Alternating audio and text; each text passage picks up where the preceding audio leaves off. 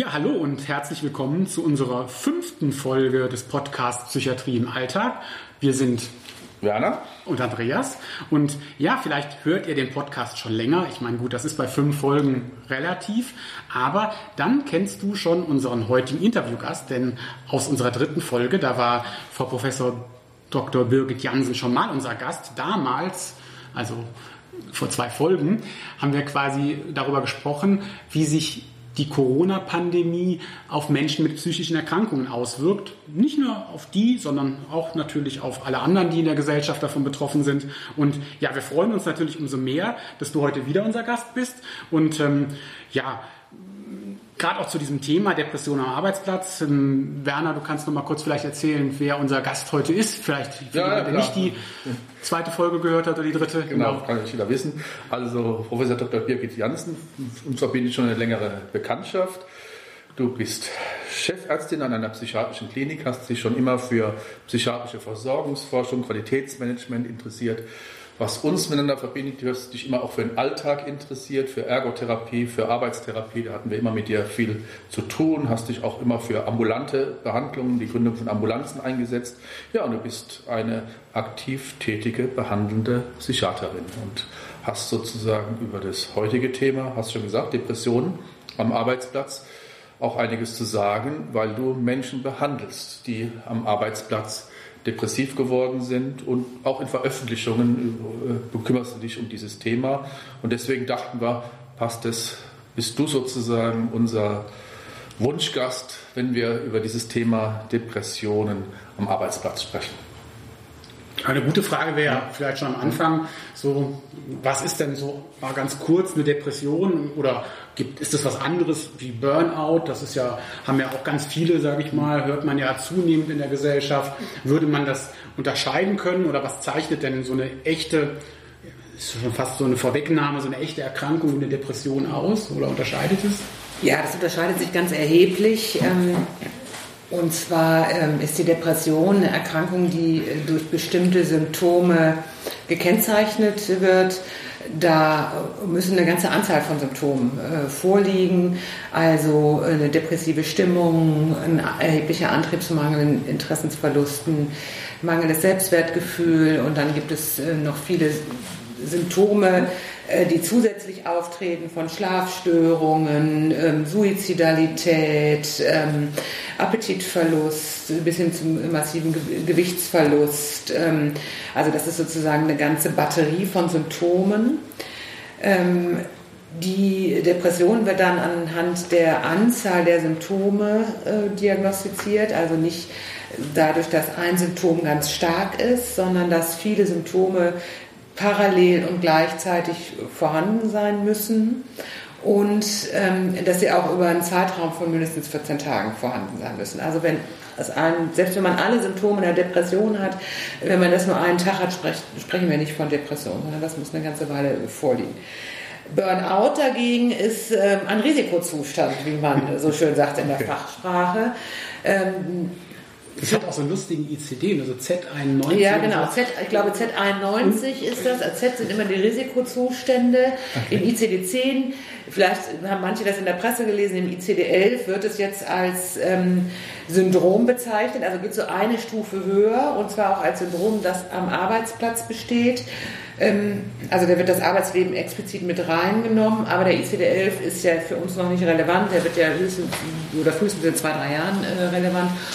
Und ähm, die, äh, das Burnout besteht im Wesentlichen aus einer Trias, also einem gewissen Zynismus ähm, und einer gewissen Erschöpfbarkeit und einem Leistungsabfall. Ähm, das ist eigentlich die klassische Trias, die äh, ein Burnout auszeichnet. Und wenn man das jetzt mit den von mir gerade eben mhm. genannten vielen Symptomen einer Depression vergleicht, dann merkt man, dass da ein ganz erheblicher Unterschied ist. Na, und ich finde auch für die Therapie macht das ja einen großen Unterschied. Also ich jetzt in meiner Situation als Ergotherapeut, die Menschen, die einen Burnout erleiden, sind ja immer per se das Opfer. Das heißt, ähm, die leben mit der Idee, mein schlechter Arbeitgeber, der war schuld oder meine Ehefrau oder was auch immer. Und wenn sich das ändert, ist mein Leben gut. Und das ähm, enthält ja auch tatsächlich die, die, die Botschaft, ich muss an mir gar nichts verändern. Das war ja das Böse außerhalb von mir. Und ähm, ich glaube, das ist eine ganz schlechte Grundlage für eine Therapie. Mhm. Wobei ich dich da ein bisschen korrigieren muss. Also auch das Burnout, was ja in den 70er Jahren schon beschrieben worden ist, ist okay. ja beileibe kein modernes... Äh, ich dachte das. Nein, ach, das okay. kommt aus den 70er Jahren schon, ist ja. dann jahrelang in Vergessenheit geraten und ist dann irgendwann wieder hochgekommen sozusagen. Ähm, ist ein ganz altes Konstrukt. Ich glaube, Freudenberger hieß der Mensch 72 okay. oder so, der das, das erste Mal geschrieben, beschrieben hat. Ähm, da gibt es auch sogenannte, es gibt sogenannte Arbeitsplatzfaktoren, mhm. die dazu führen können, aber auch da ist schon beschrieben, es gibt natürlich auch eigene Faktoren. Also das heißt, wenn ich jetzt immer besonders äh, perfektionistisch bin oder besonders schlecht Kritik vertragen kann oder so, dann habe ich auch sind, gibt es auch eigene Faktoren, die dazu führen, dass ich diese Burnout-Trias bekommen kann. Also es ist, ist ja auch ganz logisch. Es gibt 500 Leute, die haben vielleicht den gleichen Klar. Arbeitsplatz. Mhm. Der eine kriegt einen Burnout, der andere nicht. Mhm. Dann ahnt man schon, dass es jetzt nicht nur am Arbeitsplatz liegen kann. Also dass man nicht nur Opfer ist, sondern dass man immer auch natürlich eigene Anteile hat, die zu so einem Zustand führen. Ja, erlebe ich gar nicht als Korrektur, weil ich fand tatsächlich das Problem, das ist immer das Problem, sage ich mal, in der Therapie, weil deswegen mag ich den Begriff des Burnouts eher gar mhm. nicht, weil es aus meiner Sicht fast immer früher oder später, wenn man genauer hinguckt, eher in eine Depression auch übergeht oder auch diese Symptome erfüllt. Aber dann ist die Botschaft ganz klar, ich muss an meinem Verhalten was verändern, mhm. damit ich andere Bewertungen habe in meinem Leben mhm. oder ähm, andere ähm, Erfahrungen mache, andere Verstärker erlebe. Ähm, und äh, das Problem im Burnout-Begriff erlebe ich halt tatsächlich in der Versorgung immer am Anfang, dass die Patienten dann ganz klar sagen, ja, ich kann nichts ändern, ich muss nichts verändern, es liegt ja nicht an mir.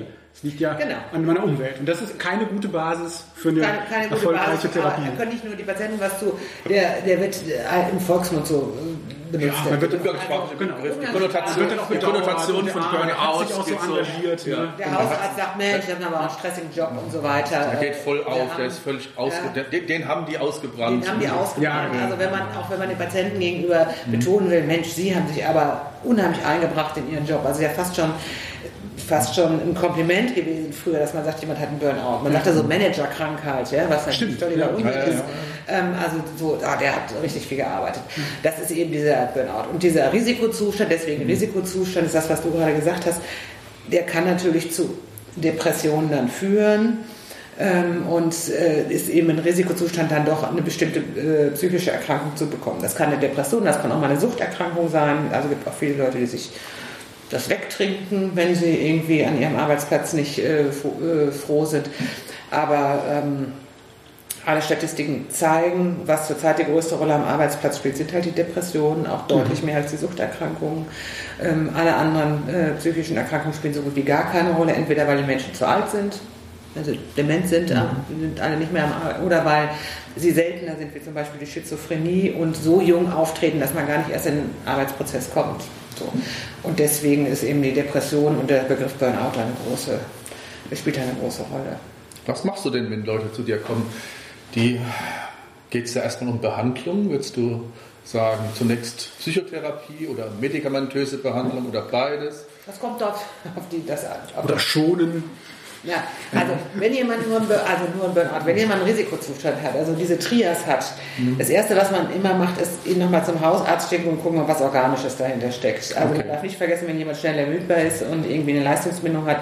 Und es wäre jetzt wirklich ärgerlich, wenn ich ein HB, also wenn ich ein äh, wenn ich einen Abfall der roten Blutkörperchen oder so übersehe oder der womöglich eine Tumorerkrankung hat, mhm. der hat womöglich irgendwie Bronchialkarzinom und ich mache mit dem Psychotherapie. Also das gehört sich immer, dass man erstmal guckt, warum mhm. hat jemand sowas. Also das ist äh, diese organische Erklärung äh, steht am Anfang, macht der Hausarzt in der Regel ist überhaupt kein Problem. Und dann gucke ich erstmal genau hin, was der hat. Also was hat er für Symptome? Ähm, hat er eine leichte, mittelschwere oder eine schwere depressive Episode? Mhm. Wenn er nur einen Burnout hat, sage ich, fahren Sie mal sechs Wochen in Urlaub, dann, tut, dann hört das was von alleine auf. Also da kann man wirklich sagen, da kann man mal ein bisschen Abstand machen. Eine, eine echte Depression, wenn die in Urlaub fährt, nützt das nichts. Also die ist dann im Urlaub genauso depressiv. Also ich mache eine ordentliche Diagnostik, ähm, was überhaupt für eine Form der Depression vorliegt. Und dann äh, fange ich halt an zu behandeln, je nachdem, was ich denke, was dem Patienten hilft, in Absprache mit dem Patienten. Hm. Und wenn es eine leichte depressive Episode ist, dann würde ich natürlich eine Psychotherapie vorschlagen. Okay. Wenn es eine schwere depressive Episode ist, dann würde ich natürlich immer eine kombinierte Behandlung vorschlagen. Dann würde ich, auf, dann würde ich nicht äh, alleine auf die Psychotherapie setzen, weil alle Studien zeigen, dass das äh, bei einer schweren depressiven Episode nicht ausreichend ist. Ja, und dass die Kombination von beiden die deutlich besten Ergebnisse bringt. Also das zweite wäre die Pharmakotherapie. Genau, das ist die Pharmakotherapie. Also mhm. genau, eine schwere depressive Episode würde man immer pharmakotherapeutisch plus psychotherapeutisch behandeln. Wenn sie mit psychotischen Symptomen ist, so nennen wir das, also mit wahnhafter Überzeugung, ich bin schuld daran, dass mein Arbeitgeber pleite ist, ich war eine Minderleistung, mhm. mussten 20 Leute gekündigt werden. Also so schwere Depressionen gehen ja mit ganz viel Schuld erleben einher. Das Gegenteil von dem, was du gerade gesagt hast, da ist nämlich nicht die Arbeit schuld, sondern ich bin schuld bei einer mhm. schweren Depression. Also mhm. ähm, ja, womöglich mit Suizidalität. Ähm, da äh, macht man immer auch eine, Psycho, äh, eine antidepressive pharmakologische Behandlung. Alles andere wäre, ähm, ja, würde auch nicht den Leitlinien entsprechen und wäre eine Fehlbehandlung.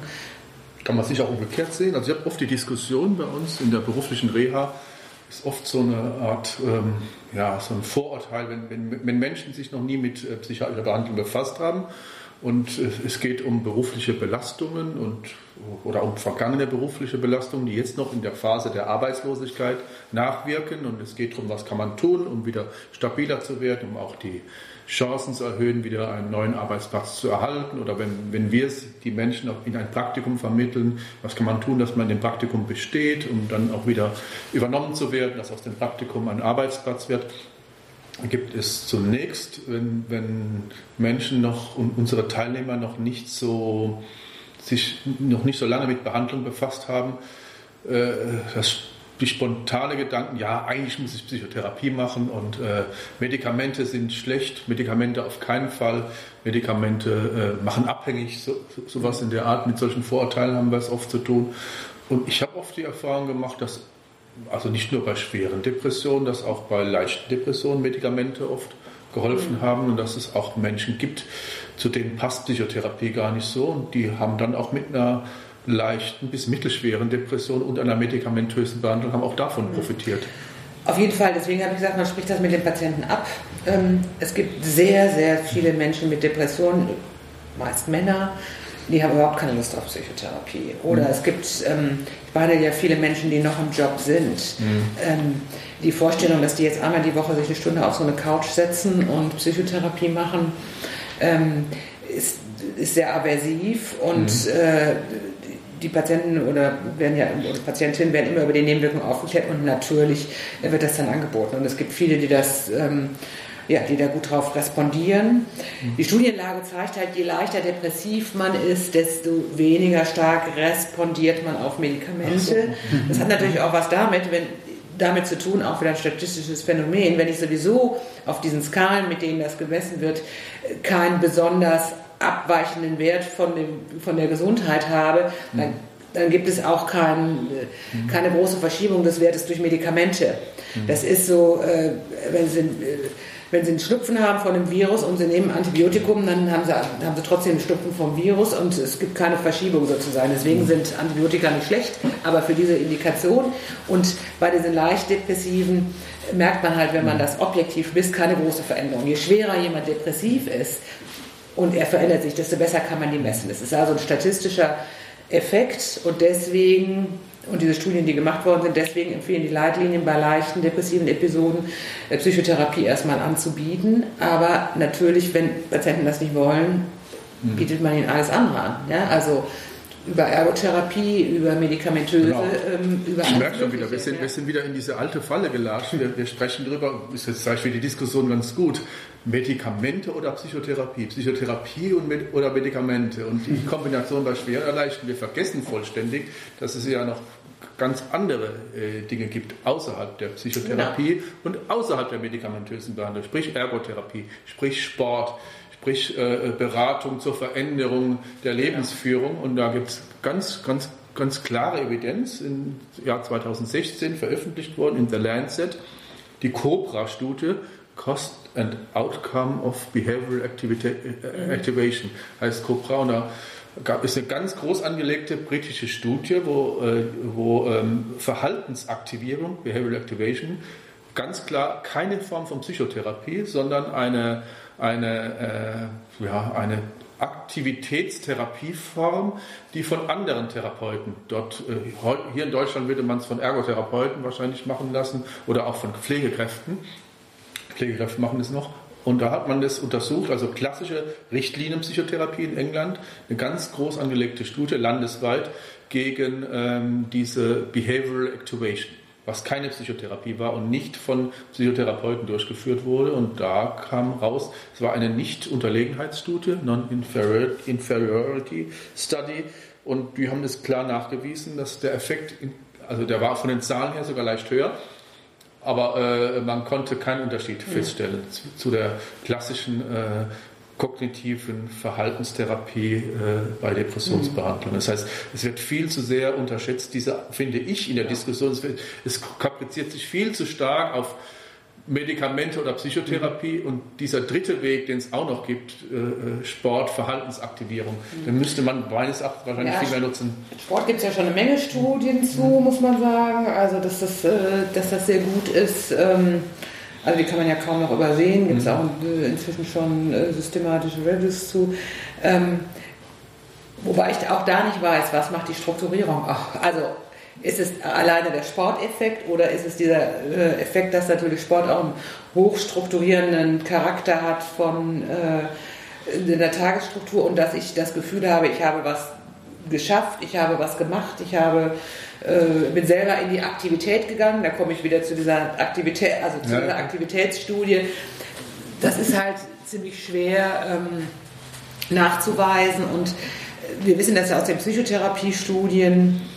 Ähm, dass es da auch gar nicht so einfach ist, äh, unterschiedliche Psychotherapiearten gegeneinander zum Beispiel zu testen oder so, weil alleine die Tatsache, dass ich den festen Termin habe und zum Psychotherapeuten latsche, ist ja schon auch eine Strukturierungsmaßnahme. Und ein sozialer Kontakt. Und ein sozialer Kontakt, genau. Mhm. Da hat die Pharmaindustrie mit ihren Placebos das ein bisschen äh, leichter, weil die natürlich so gut wie keine, also der Patient das in der Regel alleine zu Hause einnimmt, zumindest bei ambulanten Studien oder sonst in der, in der Klinik. Aber da habe ich diesen Placebo, den ich sehr klar einsetzen kann. Das ist ja bei anderen, äh, bei Psychotherapie oder Ergotherapie oder Sportstudien ziemlich schwierig. Ähm, man versucht das aber und es zeigt sich, dass vieles einen guten Effekt hat. Und deswegen ist es, glaube ich, immer eine, eine Kombination aus unterschiedlichen äh, unterschiedlichen Dingen. Ja. Und was mir nochmal gut gefallen hat, ist, du hattest das so, so nebenbei erwähnt, aber ich glaube, das ist für viele Menschen, die vielleicht auch in so einer Situation sind, zu überlegen, gerade auch, ich glaube, wir Deutschen gehen besonders ungern zum Psychiater, mhm.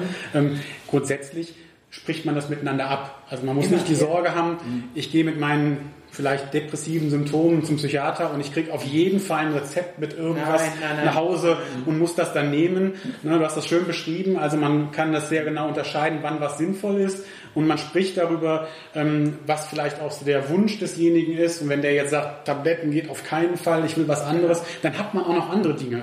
Ne? Genau. Und ähm, ich glaube, das ist mal eine wichtige Botschaft auch. Man kann erstmal unbesorgt wirklich zum Facharzt gehen Absolut. und muss nicht damit rechnen, dass der nur Pharmakologie kennt. Nein. Mhm. Absolut. Also es hat, äh, es hat überhaupt keinen Sinn, irgendwie äh, einem Patienten oder einer Patientin äh, was zu geben, was er sowieso nicht möchte. Also ich hab, es hat auch keinen Sinn, jemanden einzustellen auf ein Medikament, was er partout nicht nehmen möchte.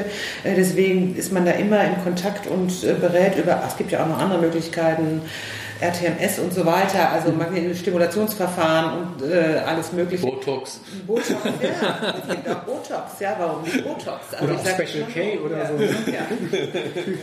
Ketamin. Ja, ja, Special K, äh, sagen wir mal, ist jetzt nicht auf das, als First Line. also, äh, so, aber äh, natürlich spricht man das, äh, spricht man das ab mit dem Patienten.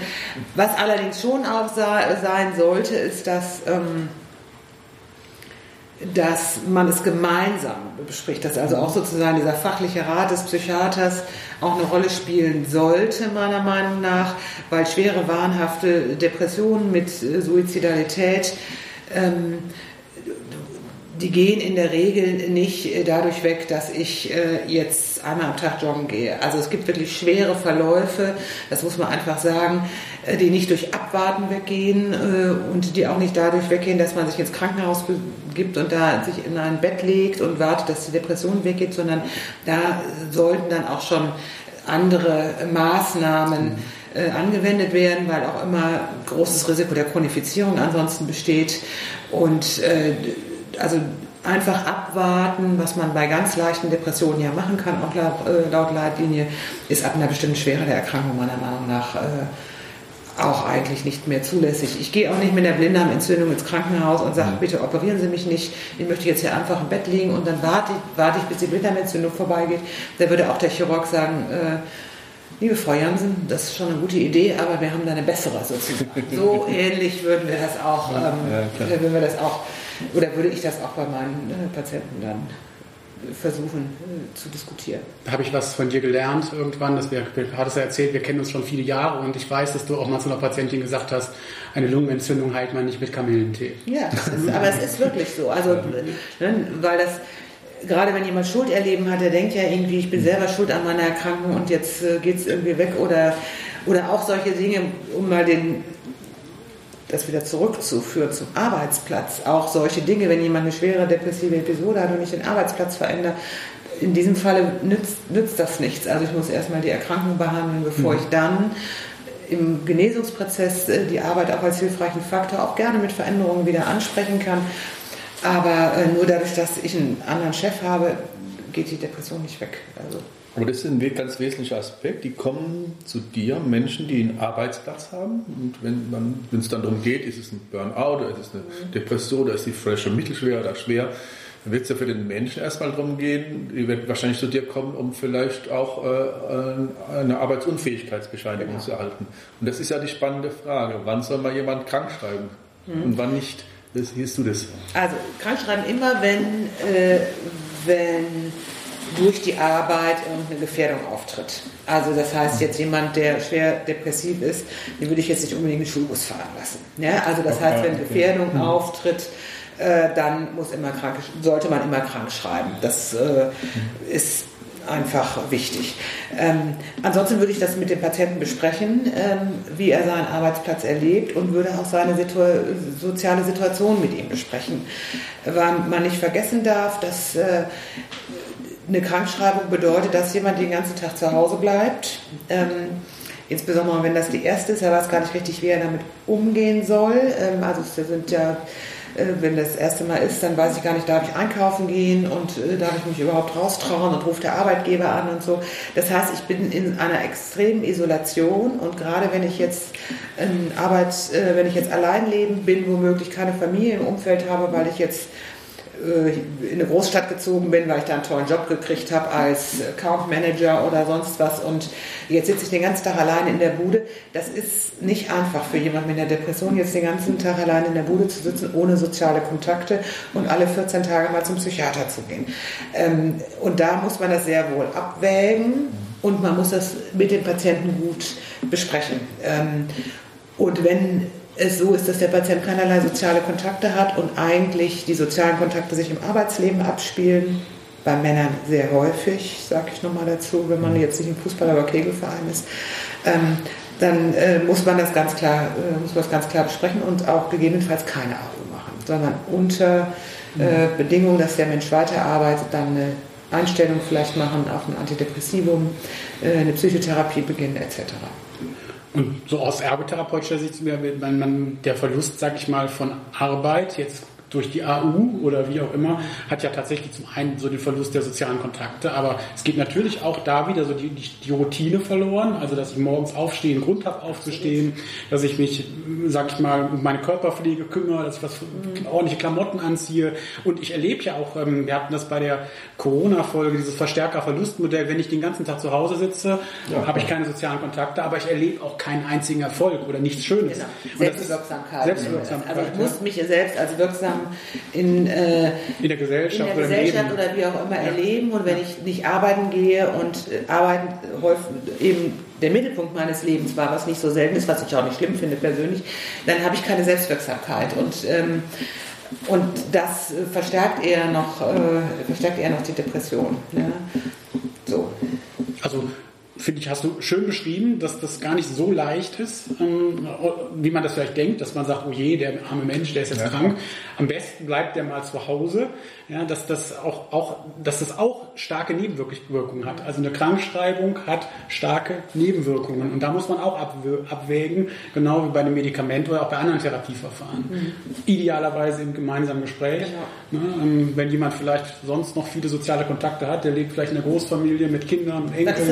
Anderes, dann ist es ne, ja. viel, äh, viel einfacher, aber wie gesagt, gerade die die jungen äh, Leute, die zum Arbeiten ja doch häufig wegziehen von zu Hause und äh, für die Arbeit dahin ziehen, haben halt häufig soziale Kontakte auf der Arbeit. Also diese ganzen Start-up-Unternehmen, also diese ganzen, ähm, wie heißt das, diese äh, hier McKinsey, wie heißen die, äh, Beratungsunternehmen oder so, das fließt wirklich zusammen. Das äh, soziale Leben äh, mit den Kollegen und, äh, also, und die Freizeit. Die gehen ja auch freitags Tennis spielen an der Arbeit und so weiter. Also das heißt, da muss man sich genau überlegen, ob man jemanden da einfach so leichtfertig rausreißt. Klar, wenn man den krank schreibt, kann der nicht mit gutem Gewissen trotzdem zum Tennis gehen, nee, was ja gar nicht mal verboten wäre. Nein, aber, aber das sieht ziemlich scheiße aus, wenn die ja, Kollegen die ganze Woche da ackern. mitmachen, müssen zu Kunden fahren und müssen da irgendwie äh, äh, das Projekt mit ausarbeiten und ich bin die ganze Woche zu Hause und komme aber freitags zum Tennis spielen. Natürlich wissen wir, dass das sinnvoll ist, aber das werden die Kollegen so ja.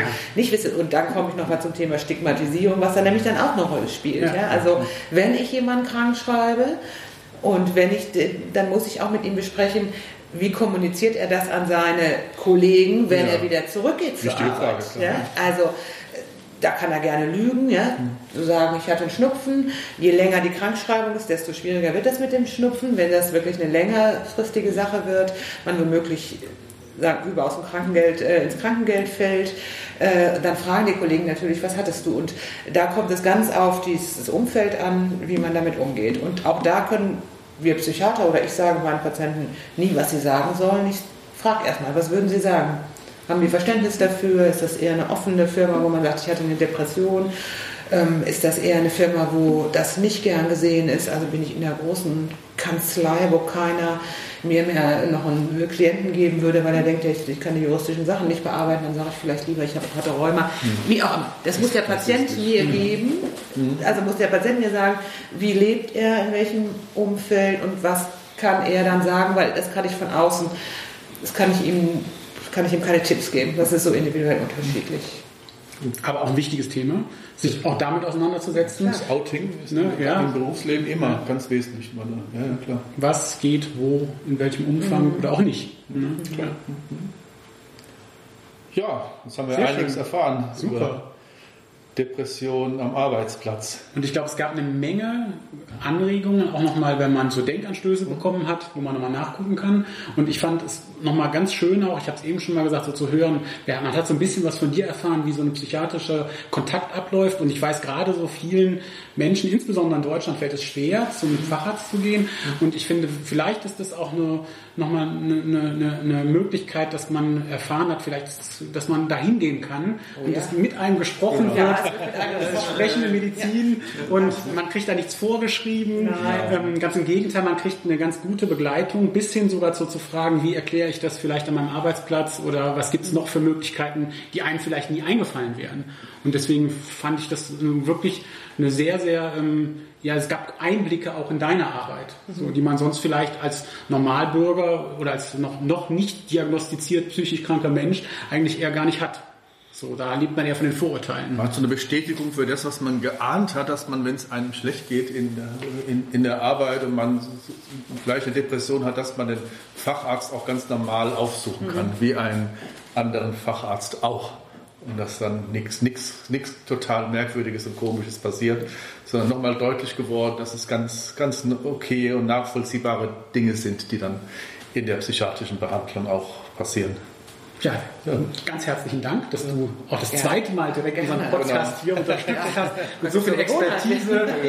Und ähm, ja, ganz herzlichen Dank auch an die Hörer, ähm, dass auch die uns treu geblieben sind. Jetzt sind wir in der fünften Folge, glaube ich, oder? Ja. Du sprichst immer von so vielen Abonnenten, die wir Stimmt, haben. Ja. Und, und, und, also ich, hab, ich, kann das überhaupt nicht glauben. Also Man muss erklären, wir können das nachlesen in unseren Podcast-Statistiken und wir hatten schon irgendwie in der ersten Woche, die war noch nicht vorbei, irgendwie 750 50 Hörer, ohne dass wir Werbung gemacht haben. Und wir sind ähm, selber ganz erstaunt. Und ähm, ja, ich glaube, das ist schon echt. Also ich glaube das nicht. Also die Nachricht an, an diese Roboter da draußen hier. Wenn ihr wirklich kluge Roboter seid, googelt mal, gebt ein äh, in eure Suchmaschine Psychiatrie im Alltag und hinterher das Wort Podcast und dann kommt er auf eine Kommentarseite und wenn ihr kluge Roboter seid, hinterlasst einen Kommentar und dann bin ich zumindest zufrieden, dass wir kluge Roboter-Hörer äh, äh, und Abonnenten haben. Okay, also Werner lädt euch ein, etwas in unseren Kommentaren zu hinterlassen. Das stimmt tatsächlich. Wir haben ähm, auf unserem Blog und auf der podcast.de Seite die Möglichkeit, dass man Kommentare hinterlässt und genau. ja, dann könnten wir vielleicht schauen, ob es nur 700 oder 1000 Roboter sind, die uns wöchentlich jetzt gefolgt haben in dieser dichten Folge. Und man kann jetzt auch schon sagen, tatsächlich unser Konzept, wir haben es in der ersten Folge vorgestellt, ist, dass wir etwa alle vier Wochen eine Folge veröffentlichen. Und jetzt hatten wir gerade so in den letzten Wochen durch die Corona-Pandemie so viele interessante Themen und Gäste, dass wir gesagt haben, okay, am Anfang machen wir das haben so wir häufiger, genau. häufiger gemacht, aber ab jetzt kommt die Folge wieder in vier Wochen. Jetzt starten wir unseren geplanten Rhythmus und da macht es auch nochmal Sinn, wenn es dir gefallen hat, den Podcast zu abonnieren, dass du keinen Podcast verpasst. Und ähm, ja, wir würden uns freuen, wenn du auch bei der nächsten Folge wieder dabei bist. Tschüss. Tschüss.